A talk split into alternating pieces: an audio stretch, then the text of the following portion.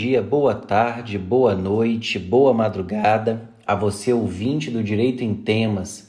Meu nome é Juan Marassati Sponfeldner, eu sou professor de Direito Penal e de Direito Processual Penal na Faculdade de Ensino Superior de Linhares, a FACEL. E nesse episódio eu quero trabalhar com você um tema muito interessante e que suscita muita dúvida no meio acadêmico e no meio doutrinário. O tema que eu quero trabalhar nesse episódio é sobre a possibilidade ou não de se efetuar revistas íntimas em pessoas quando do seu ingresso em um sistema prisional. E aí eu quero trazer para você a seguinte informação. Existe uma lei, a lei de número 13.271 de 2016, que trata justamente sobre a revista íntima tanto de funcionários em seus locais de trabalho, quanto a revista íntima em ambiente prisional.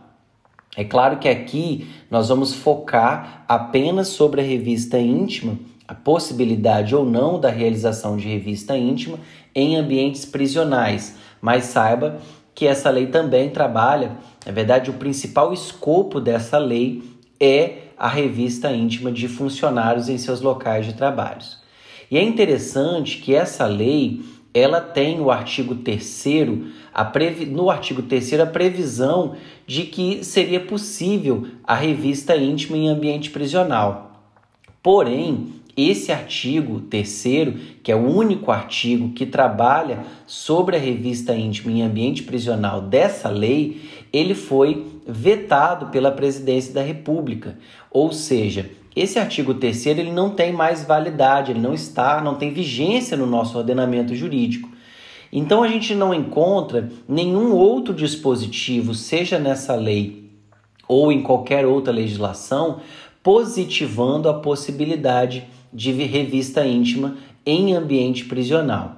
E aí talvez a pergunta que você esteja se fazendo: se a legislação não autoriza a revista íntima, eu posso concluir que a doutrina interpreta isso como uma negativa, ou seja, para a doutrina, seria possível ou não a revista íntima quando do ingresso em um sistema prisional?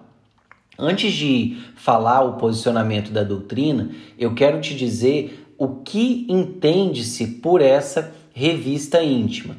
Então, o que a gente pode entender quando a gente fala de revista íntima? Nós podemos entender como a determinação de retirada de roupas, né? Um visitante, por exemplo, que vai ingressar no sistema prisional para encontrar um, um seu ente querido que ali está recolhido, né, recluso. Então há uma determinação da retirada de suas roupas, os agachamentos, toques em vaginas ou em anos, então, isso é que a gente pode entender por revista íntima.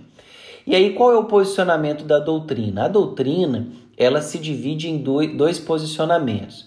Existe uma primeira corrente que vai dizer que a revista íntima em presídios não pode ser realizada, né? Então, métodos, por exemplo, como nudez, agachamento, situações vexatórias não podem ser utilizadas para quando do ingresso de indivíduos em unidades prisionais. Uma segunda corrente da doutrina vai nos dizer que o Estado tem um poder dever de evitar a entrada de produtos ilícitos nos estabelecimentos prisionais, né, como armas, como drogas, e diante disso o Estado poderia sim realizar revistas íntimas em visitantes ou até no próprio recluso, ok? Então saiba que a doutrina se divide nessa situação uma parte vai dizer que não é possível diante do atentado ao, né, à intimidade, à privacidade, à dignidade da pessoa humana.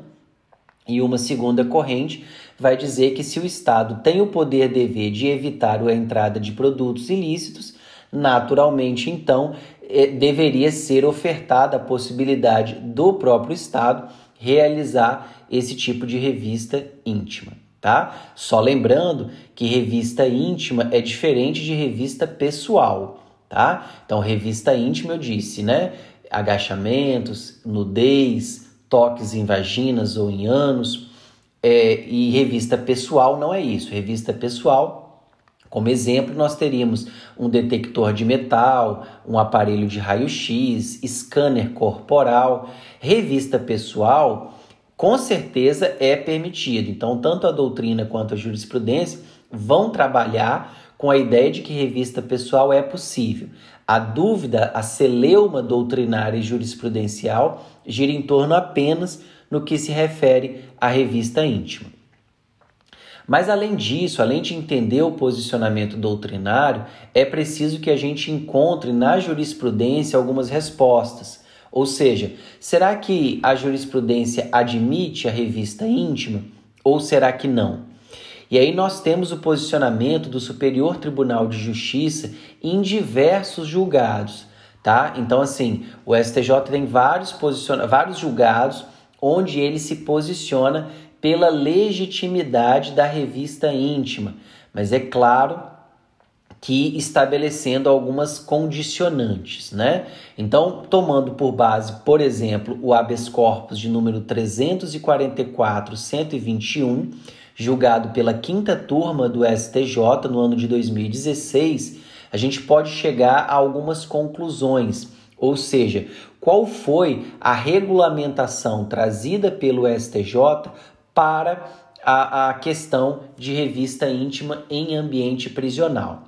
Então, a primeira, a primeira questão trazida pelo STJ, no sentido de regulamentar a matéria, né, tendo em vista que a legislação não o faz, é que toda e qualquer revista íntima precisa ser de caráter excepcional. Ou seja, se é possível fazer uma revista pessoal, como um scanner corporal, raio-x, detector de metal, sempre será preferível essa revista pessoal. E no caso de não haver a possibilidade, no caso concreto, de se realizar a revista pessoal, aí sim poderia se partir para uma revista íntima. Além disso, o STJ também pontuou que para revista, para que a revista íntima aconteça, é preciso que haja uma fundada suspeita de que o visitante traga algo ilícito consigo. Então, não basta uma simples desconfiança do servidor prisional sobre a, o fato daquele visitante no presídio, por exemplo, está portando algum produto, algum objeto ilícito. É preciso que haja uma fundada suspeita, que ele consiga é, explicar, fundamentar a suspeita dele, né, por algum comportamento anormal, enfim, de alguma maneira ele vai precisar justificar a revista íntima. Além disso, é preciso saber que o STJ entende que a revista íntima é possível, desde que não seja um procedimento invasivo. Então, procedimento invasivo no STJ não aceita de forma alguma. Então, por exemplo, daquelas modalidades de revista íntima que eu disse, o toque em vagina e o toque no ânus, que com certeza são procedimentos invasivos, não poderão ser utilizados a título de revista íntima. O que não se, né, não se pode dizer o mesmo em relação ao agachamento ou em relação a uma nudez que aí sim, né, não, não sendo um toque, é, uma, um procedimento invasivo, como é o toque vagínico, por exemplo, aí sim é possível ser feito. Beleza? Então, toque é, vagínico, toque anal, procedimento invasivo não é aceito pelo STJ. Além disso, o STJ também afirma que a revista íntima sempre precisará ser realizada por pessoa do mesmo sexo tá?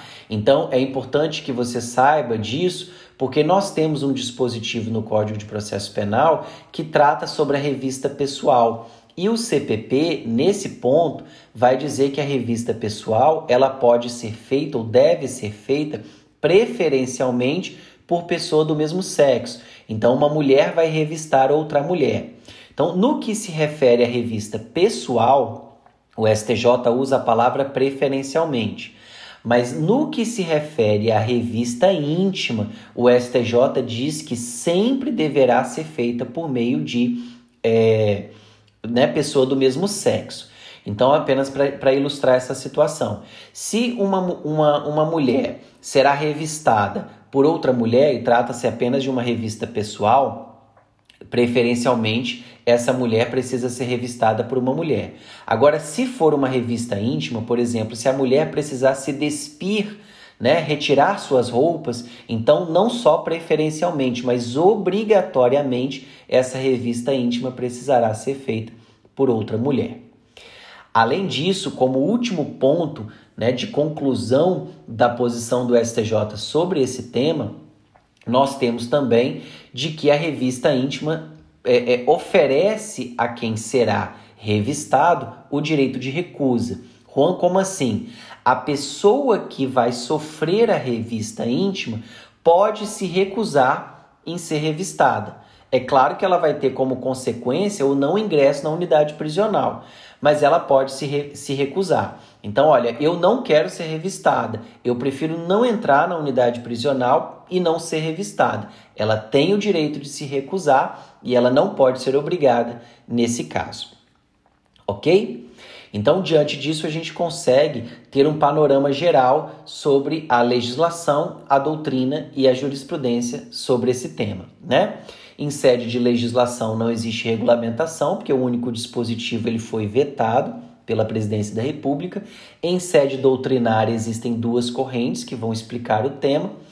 Em sede jurisprudencial nós temos o posicionamento do STJ nesse habeas corpus que eu discuti aqui com vocês, entendendo ser possível desde que sejam respeitados alguns critérios que foram aqui também apresentados. Eu espero que você tenha entendido o nosso tema. Se você precisar de mais algum esclarecimento, você pode mandar uma mensagem para a gente lá no, no Instagram, ok? Um abraço a todos, Deus abençoe vocês. Valeu!